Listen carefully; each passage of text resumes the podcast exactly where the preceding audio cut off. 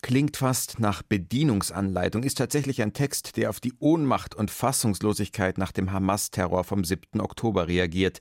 Wie man nach einem Massaker humanistisch bleibt in 17 Schritten. Ein Theatertext der israelischen Autorin Maya Arad Yasur, jetzt zu erleben am Staatstheater Nürnberg sowie am Münchner Volkstheater. Mehr dazu bei uns. Außerdem fragen wir, wieso sich der Mythos vom Jungfernhäutchen so hartnäckig hält, welche Folgen das für Frauen hat und wem daran gelegen ist, ihn aufrechtzuerhalten. Darum geht's nämlich in einer neuen ARD-Doku und in unserem heutigen Gespräch mit der feministischen Gynäkologin Mandy Mangler. Und schließlich ein Kunstdoppel. Ein neuer Kinofilm nähert sich dem norwegischen Maler Edward Munk und die Hamburger Kunsthalle eröffnet den Ausstellungsreigen zum 250. von Caspar David Friedrich. Den Startschuss gab Bundespräsident Frank-Walter Steinmeier. Das Caspar David Friedrich Jahr ist eröffnet. Herzlich willkommen. Kultur am Morgen auf Bayern 2. Heute mit Christoph Leibold. Und herzlich willkommen auch von mir. Man könnte sie als Lagerfeuer-Folk bezeichnen. Die Musik von Jules Atlas, der eigentlich Julian Lebender heißt und aus Hamburg kommt. Die Lieder für sein erstes Album Postcards from Sophia hat er jedenfalls erst rein für Gitarre und Gesang komponiert, ehe er sie dann in Bandarrangements verpackt hat. Hier ist Jules Atlas mit Lost with Me. Sunlight filling the shade. Room is not the same anymore. No one needed to wake us. We stayed up, the hours are gone.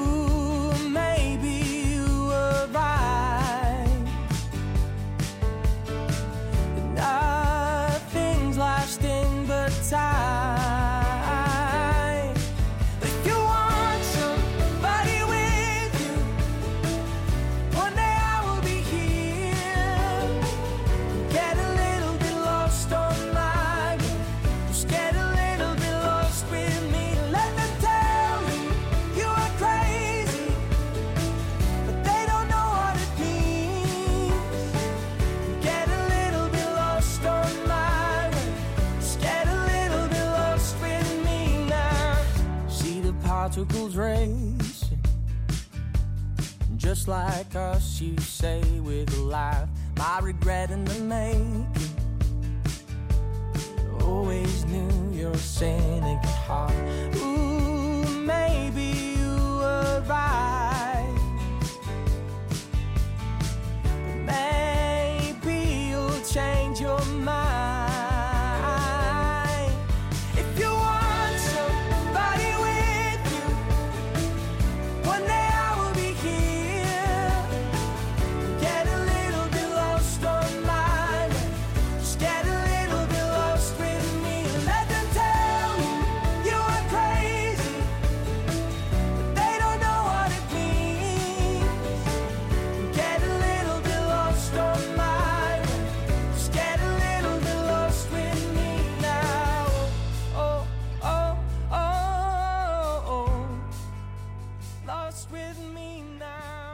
Israelische Autorin Maya Aradiasur wurde bekannt durch ihr Stück Amsterdam. Das erzählt von einer Frau, die eine Gasrechnung von 1944 vor ihrer Wohnung findet. Eine historische Spur, die sie zurückführt zur Judenverfolgung. Nun, nach dem Terror der Hamas ist die 47-jährige Yasur eine der ersten, die das Grauen vom 7. Oktober künstlerisch zu verarbeiten versucht. Wie man nach einem Massaker humanistisch bleibt in 17 Schritten, so der Titel ihres neuen Textes, der praktische Tipps zur Bewältigung des Traumas mit einer Art Beschwörung vermischt, wie man es schafft, nicht hemmungslosen Rachefantasien zu erliegen. Am Münchner Volkstheater wird er am Samstag als Performance zu erleben sein, eingerichtet von Jasurs Landsfrau Sapir Heller, die dort bereits die deutschsprachige Erstaufführung von Amsterdam inszeniert hat. Als ich diesen Text bekommen habe, dachte ich, dass der mir komplett aus der Seele spricht, weil ich in eine große Ohnmacht war. Und dann kommt diese Guide wirklich mit ganz praktischen Schritten, 1, 2, 3 bis 17, was man alles machen könnte. Und ich habe einen großen Zugang da gefunden, weil ich wirklich auf dieser Suche war. Ich muss etwas machen, weil diese Machtlosigkeit Gefühl ist einfach unerträglich. Aber es ist für mich nicht nur der Versuch, humanistisch zu bleiben, sondern das Zeigen, dass dieser Versuch, humanistisch zu bleiben, ist ein großer, großer Kampf. Es gibt auch einen Punkt bei dem Text, das heißt, sprich nicht mit Humanisten aus Europa. Denn es ist leicht, Humanist zu sein aus dieser Entfernung, aus der Distanz. Das ist viel leichter als jemand, der vor Ort ist, direkt betroffen ist und diese Massaker wirklich erlebt hat. Dann kommt man einfach in einen Kampf mit den eigenen Werten. Und dieser Kampf ist einfach wichtig zu thematisieren. Wie man nach einem Massaker humanistisch bleibt in 17 Schritten. Der Text von Maya Aradyasur am Samstag im Münchner Volkstheater und auch am Staatstheater Nürnberg ist er derzeit zu erleben. Dort tragen ihn Schauspielerinnen und Schauspieler vor ausgewählten Vorstellungen vor. Gestern war das zum ersten Mal der Fall. Aus Nürnberg Eleonore Birkenstock. 6.30 Uhr morgens. Was passiert bei euch? Bist du da? Gott sei Dank, sie tippt. Hier sind Terroristen. Wo? Draußen. Und du bist im Schutzraum? Ja. Ihr seid alle drei im Schutzraum? Ja, und meine Mutter auch. Ist jemand in eurem Haus? Sie antwortet nicht. Sie antwortet schon seit drei Minuten nicht. Sie antwortet schon seit vier Minuten nicht. Sie antwortet schon seit fünf Minuten nicht. Der Prolog von Wie man nach einem Massaker humanistisch bleibt in 17 Schritten nimmt die Zuhörer mit in die Ereignisse vom 7. Oktober den Terror und die verzweifelten Versuche von Müttern, ihre Kinder davor zu schützen. Die Schauspieler Janin Kanat und Katharina Kurschat lesen Maya Aratyasurs Text auf einer kleinen Bühne im Nürnberger Schauspielhaus im obersten Stockwerk. Die dritte Etage ist ein Raum oberhalb des regulären Theaterbetriebs, ein sogenanntes Theaterwohnzimmer mit Tischen und Sofas am Rand. Doch gemütlich ist es nicht, was das Publikum zu hören bekommt. Viertens. Sprich mit deiner Freundin, deren Sohn entführt wurde, deren Mutter bei lebendigem Leib verbrannt wurde, deren Schwägerin aufs grausamste vergewaltigt wurde. Du musst. Maya Aratyasurs Text beschreibt Gewalt, aber auch die Wut und Rachegefühle angesichts des Leids. Schauspieler Janin Kanat liest nüchtern, ohne Emotion, sich notfalls mit Pizza vollzustopfen oder sich mit Drogen zu betäuben.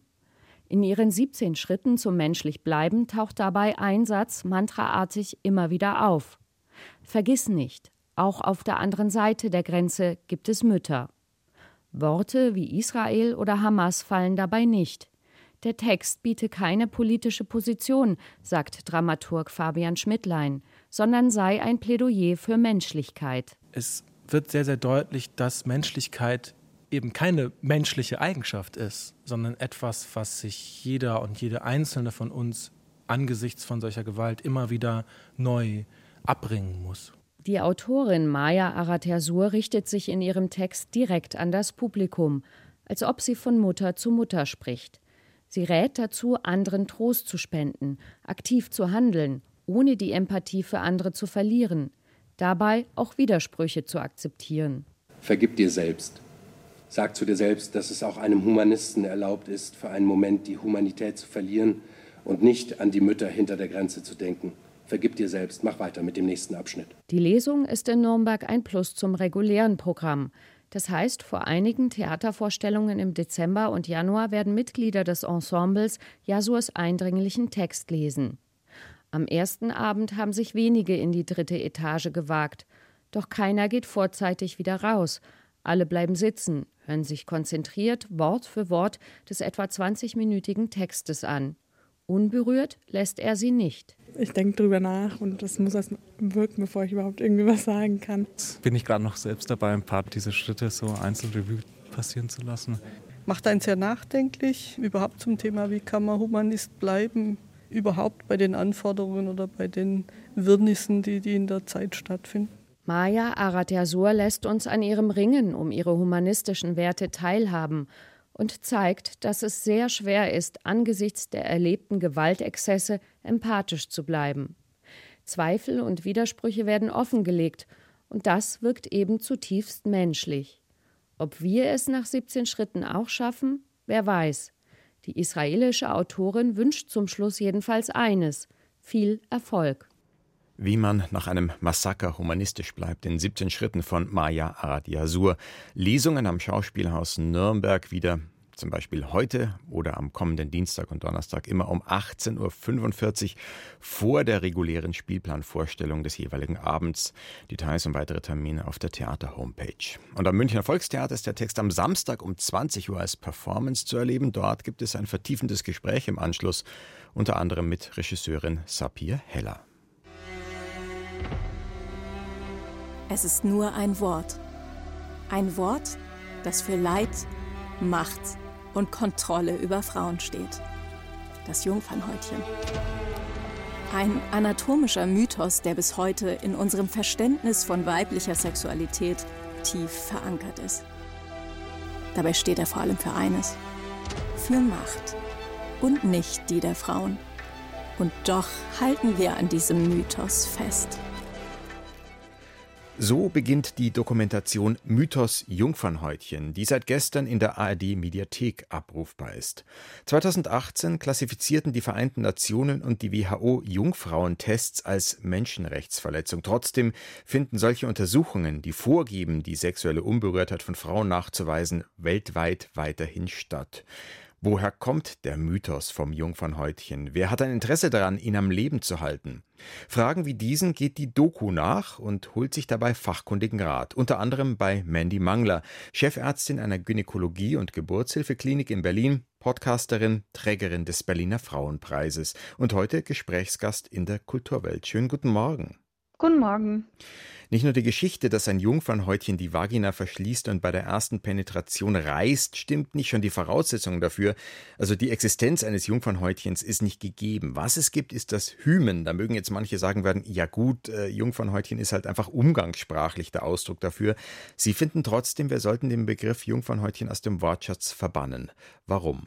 Ja, Jungfernhäutchen hat ja gleich zwei Merkwürdigkeiten in sich, also die Jungfer und dann das Häutchen. Und es ist eben anatomisch, medizinisch kein Häutchen, sondern es ist so ein Schleimhautkranz, der zwischen Vagina und Vulva liegt und so eine leichte Erhebung einfach nur bildet. Und da kann man eigentlich nicht von dem Häutchen sprechen und deswegen brauchen wir den Begriff auch nicht zu benutzen.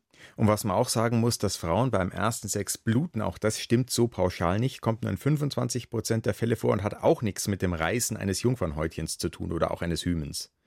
Ja, genau. Also in diesem Bereich kommt es zu Blutung, wenn man vaginal penetrativen Sex hat bei einem kleinen Teil der Menschen.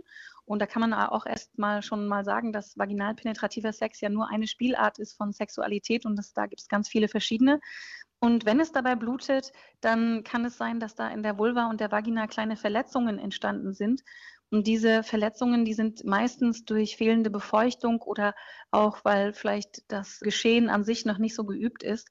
Aber das blutet meistens nicht aus diesem Bereich dieses Hymens. Jetzt haben Sie uns anatomische Nachhilfe gegeben, weil sich dieses Wissen noch nicht bei allen rumgesprochen hat. Aber das Ganze hat ja auch eine gesellschaftliche Dimension. Was sind denn die Folgen für Frauen und überhaupt für die ganze Gesellschaft, wenn wir diesen Mythos vom Jungfernhäutchen trotzdem weiter pflegen? Tja, wir müssen uns einfach als Gesellschaft fragen, wollen wir das, dass Frauen einteilbar sind in schon mal vaginal penetriert worden oder noch nicht vaginal penetriert worden? Warum teilen wir Frauen so ein und welchen Wert messen wir überhaupt vaginaler Penetration zu? Oder wieso ist es dann auch entwertend oder eine Änderung dadurch? Also es ist alles ganz merkwürdig. Und das haben wir für Männer auch nicht. Wir haben da ja auch nicht eine Einteilung und einen Vorher, Nachher oder legen dem so viel Bedeutung bei, der, diesem Sexualakt. Also das ist einfach übertrieben bedeutungsbelegt. Im glimpflichsten Fall reden viele und selbst manche Mediziner übrigens trotzdem weiterhin vom Jungfernhäutchen, weil das noch nicht ins kollektive Bewusstsein vorgedrungen ist, dass das Humbug ist. Aber vielleicht gibt es auch Leute, die ein dezidiertes Interesse daran haben, diesen Mythos aufrechtzuerhalten. Ja, es gibt viele Kulturen und Religionen, die da einen Kult darum gewoben haben. Und da geht es natürlich auch viel um Macht und Macht auch über den Frauenkörper und die freie Frau, die ihre Sexualität selbst bestimmt. Das ist immer beängstigend auch irgendwo. Und natürlich versucht man das immer irgendwie so einzufangen und vielleicht so ein bisschen ja, zu steuern. Und da, dazu ist dieses Jungfernhäutchen da oder dieser Mythos zum Jungfernhäutchen. Und in vielen Ländern geht es da um Leben und Tod. Also Frauen werden umgebracht, weil sie das mit dem Jungfernhäutchen nicht richtig gemacht haben oder vermeintlich nicht richtig gemacht haben.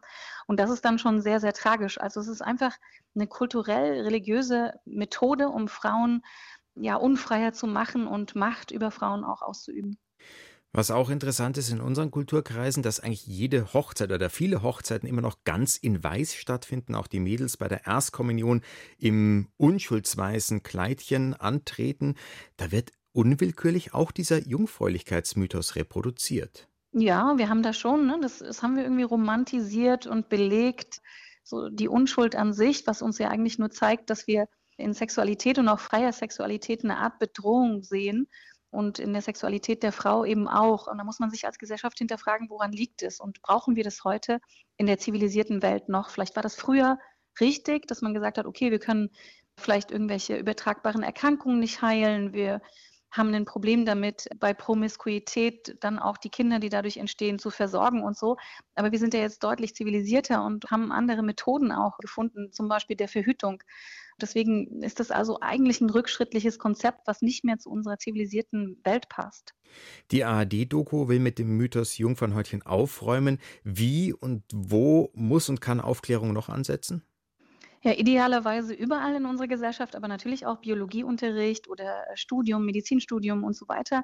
Und auch da ist es doch etwas ähm, ja, dünn, ähm, dass zum Beispiel so ein Mythos wie das Jungfernhortchen, das wäre natürlich idealerweise in der Schule besprochen und man könnte den Jungs und Mädchen vermitteln, dass es eben nicht der Wahrheit entspricht, dass zum Beispiel Sex nur aus vaginaler Penetration besteht, sondern dass Sexualität verschieden gelebt werden kann und überhaupt gar keine Blutung ähm, auftreten muss, sondern im Gegenteil, wenn eine Blutung auftritt, dann ist es ein ungutes Zeichen für diesen Sexualakt, weil dann irgendwo eine Verletzung aufgetreten ist, die dann eben angefangen hat zu bluten. Im Kulturweltgespräch die Gynäkologin Mandy Mangler, eine der Expertinnen, die auch in der ARD-Doku Mythos Jungfernhäutchen mit ihrer Expertise zu Wort kommt. Zu finden in der ARD-Mediathek. Haben Sie herzlichen Dank für das Gespräch. Vielen Dank auch. My, my wicked fool, look at the fire you have caused, burning up the spirits on my mind. I'll tell you a little truth and put the writing on my door. And spare me the I didn't come to fight. And oh, I've never seen your kindness drag me to the floor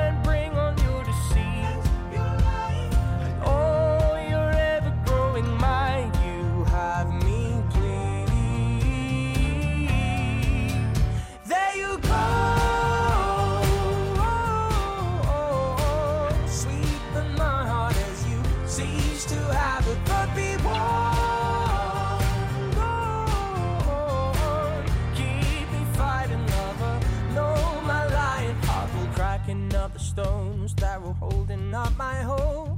I take it there's no running up this time. I wait, wait, wait till your breaches start to show. I'm saving my retreat for another day. And oh, you tumble by the deep and throw another stone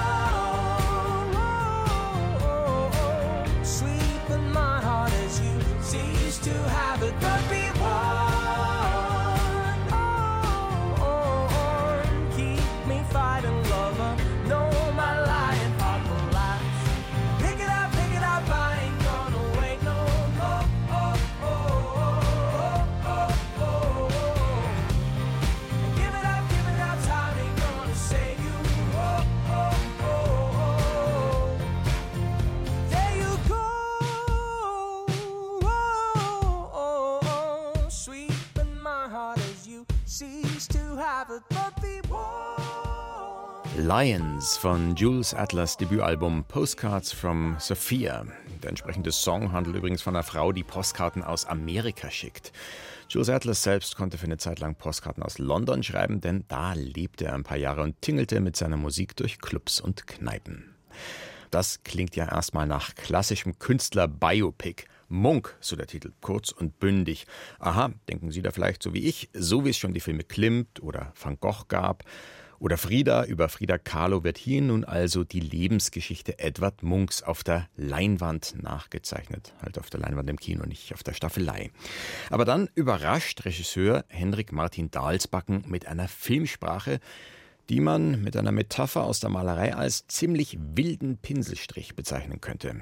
Wir haben unseren Kunstkritiker Stefan Mekiska ins Kino geschickt. Dieser formal besonders gewagte Spielfilm über den Künstler Edward Munk ist ein künstlerisch spannender Versuch. Auch ein Kunstkritiker fühlt sich nach den ein Dreiviertelstunden Kino dem Menschenmunk näher gekommen, wenn auch nicht unbedingt dem Künstler. Der norwegische Regisseur Henrik Martin Dalsbacken hat seinen Stoff auf vier zentrale Lebensstationen verteilt, die sich im Film ständig abwechseln. Das kann nur dadurch funktionieren, dass die vier Abschnitte auch formal völlig unterschiedlich ausfallen. Natürlich wechseln dabei auch die Munk-Darsteller. Erster Teil. Der junge Künstler auf Sommerfrische im Jahr 1885. Er verliebt sich unglücklich in die Frau eines Schriftstellers. Das ist der Abschnitt, der am ehesten dem Klischee eines Künstlerfilms entspricht. Bunte Farben, historische Kostüme. Der zweite Teil, Berlin 1892. Aus dem 29-jährigen Edward wird bei einer Ausstellung der Fallmunk. Ganz Berlin streitet über seine Bilder. Schließlich wird die Ausstellung geschlossen. Wir müssen die Ausstellung leider absagen. Wieso? Der Beschluss kommt vom Berliner Kunstverein. Man hält diese Bilder für unfertig. Na, das ist meine Entscheidung, oder? Sie entsprechen nicht unserem Standard. Jetzt? Jetzt auf einmal? Sie haben doch fast alle meine Bilder vorher gesehen, oder? Edward, es tut mir so leid. Man findet es zu schlicht. In der Berlin-Sequenz wagt Regisseur Dalsbacken am meisten. Sie spielt in der Kulisse des heutigen Berlin, einschließlich Besuch in einem Techno-Schuppen. Mal abgesehen davon, dass Edward Munks Gemälde in der heutigen Kunstszene Berlins wohl kaum noch einen Skandal wegen zu gewagter moderner Reduktion auslösen würden wie 1892, der Vergegenwärtigungstrick geht trotzdem auf. Munk verkehrt mit kahl geschorenem Kopf in der abgeranzten Künstlerbohem von heute. Und man folgt diesem wilden, unverstandenen Kreativen bis in die zwangsläufige Schlägerei. Der dritte Teil, der alkoholsüchtige Edward Munk zum Jahreswechsel 1908-1909 im Sanatorium in Kopenhagen, ist schwarz-weiß gedreht und fast ein Kammerspiel. Der Künstler, jetzt ein mittelalter Mann mit wieder längerem Haar, befindet sich im ständigen Gespräch mit seinem klugen Therapeuten. Regisseur Dalsbacken lässt uns hier dem kranken Künstler sehr nahe kommen. Wenn er nicht acht Monate ins Sanatorium gegangen wäre, wäre er mit 45 gestorben. Er stoppte seinen Alkoholkonsum und verbrachte die letzten 35 Jahre seines Lebens mit dem Malen. Das ist ein großes Opfer und auch ein großes Geschenk, das er uns damit gemacht hat. Munks Therapeut vergleicht ihn einmal mit Michelangelo, einem anderen großen Einsamen der Kunstgeschichte. Dieser Spielfilm macht diesen gewagten Vergleich nachvollziehbar. Der vierte Teil spielt im Kriegswinter 1943 in Munks Haus bei Oslo. Norwegen ist von Nazi-Deutschland besetzt. Munk, schon gezeichnet von seiner tödlichen Lungenkrankheit, muss deutschen Soldaten die Gartentür öffnen. Wir kommen von den deutschen Behörden. Dürfen wir bitte eintreten? Ja, aber ich bin sehr, sehr geschäftig und. Äh es wird auch nicht lang dauern. Sie sprechen gut Deutsch. Ja, ich habe in meiner Jugend in Berlin gelebt. Wie viel kostet das? Ich weiß nicht, wer nicht. Niemand kauft mehr Bilder sehr bedrohlich für den alten Maler. Obwohl die deutschen Soldaten ihm mitteilen, dass ihr Offizier ein großer Verehrer seiner Kunst sei und sie schließlich unverrichteter Dinge wieder abziehen, handelt der gebrechliche Künstler sofort, der im vierten Teil übrigens von einer Frau wie ein weißhaariger Troll gespielt wird. Er ändert sein Testament noch in der Weihnachtsnacht. Nicht Nazi-Norwegen soll ihn beerben, sondern die Stadt Oslo, die Grundlage für das heutige Munkmuseum. In Dalsbackens Spielfilm Munk vermengen sich vier zentrale Episoden im Leben des Malers zu einem abwechslungsreichen Zeiten- und Stilmix. Man springt zwischen Jugend und Alter hin und her. Und weil sich die Episoden so stark voneinander unterscheiden, verliert der Zuschauer dabei nie die Orientierung. Indes eine Warnung für Kunstfreunde. Um Gemälde und das Malen geht es in Munk nicht. Es handelt sich um einen Experimentalfilm über die Einsamkeit eines Künstlers. Munk ab heute im Kino. Ja, und damit vom malenden Nationalhelden Norwegens zu einem der am innigsten verehrten Maler Deutschlands, Caspar David Friedrich, dessen 250. Geburtstag im kommenden Jahr gefeiert wird. Weshalb der Schriftsteller Florian Illies bereits in diesem Jahr das literarische Künstlerporträt Zauber der Stille vorgelegt hat. Illies himmelt Caspar David Friedrich vor allem wegen dessen Himmeln an. Solche Himmel hat nur er gemalt, solche Himmel, die uns heute, 250 Jahre später, so berühren können. Das ist eine Leistung, die hat tatsächlich nur dieser wundersame Kauz von der Küste, Caspar David Friedrich, vollbracht. Himmel malen ist für ihn wie Gottesdienst. Im 250. Geburtsjahr findet nun auch die ein oder andere gottesdienstartige Veranstaltung zu Ehren Caspar David Friedrichs statt. Die Alte Nationalgalerie in Berlin wird 2024 ebenso Werke von ihm zeigen wie die Staatliche Kunstsammlung Dresden. Den Auftakt aber machte die Hamburger Kunsthalle. Dort ist jetzt schon die Ausstellung Kunst für eine neue Zeit zu sehen. Was das Publikum dort erwartet, erfahren Sie von Peter Helling in dessen Beitrag Kunsthallendirektor Alexander Klar erstmal den Titel der Schau erklärt.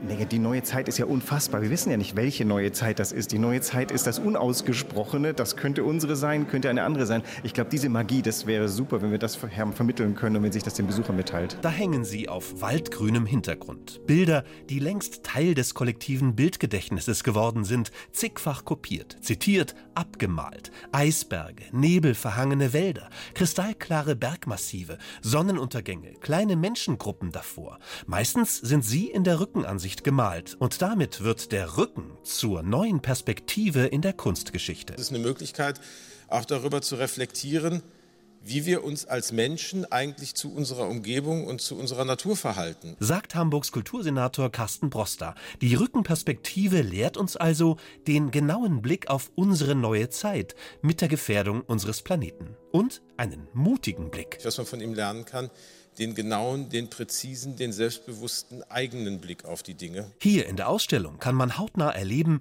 der Künstler hat nicht einfach Natur abgebildet, schön zum Einfühlen und Wegträumen, da ist etwas anderes in der Luft. Er hat den Zwischenraum zwischen Objekt und uns Betrachtern eingefangen und macht uns zu aktiven Mitspielern beim Betrachten. Das ist fast schon politisch. So banal das ist, so neu war es damals einfach als Motiv, dass man dem Sehen an sich so einen bedeutenden künstlerischen Ort gibt. Und das quasi, das ist so eines der entscheidenden Markenzeichen von Friedrichs Kunst. Und auch das lässt sich natürlich wunderbar in unsere heutige Zeit transferieren. Markus Bertsch führt durch die Ausstellung. Er und sein Team haben sie kuratiert. Er geht durch die verschiedenen Räume und Kabinette. Hier kommt man den feinen Zeichnungen ganz nah. Auf einem Blatt sieht man fast nichts, nur die hauchdünne Linie einer Wolke. Fabelhaft. Das sind Meisterwerke, die er damals geschaffen hat und er hat die Sachen auch gut verkauft. Die Räume sind fast eine Spur zu klein und zu intim für die Kraft dieser Bilder. Im zweiten Stock werden die Werke von 21 zeitgenössischen Künstlern und Künstlern Künstlerinnen gezeigt, Werke, die sich direkt oder indirekt mit Caspar David Friedrich auseinandersetzen. Besonders stark die fast meditative Videoinstallation von Kihindi Wiley. Schwarze Personen in einer Schneelandschaft sehen einen direkt an. Allerdings enttäuschen die meisten anderen Werke. Objekte, Installationen, Aquarien mit nachgebildeten Friedrich-Gemälden, das ist meistens viel zu schwach, um Caspar David Friedrich wirklich gegenüberzutreten. Kunst für eine neue Zeit. Die Ausstellung in der Hamburger Kunsthalle ist bis zum 1. April 2024 zu sehen.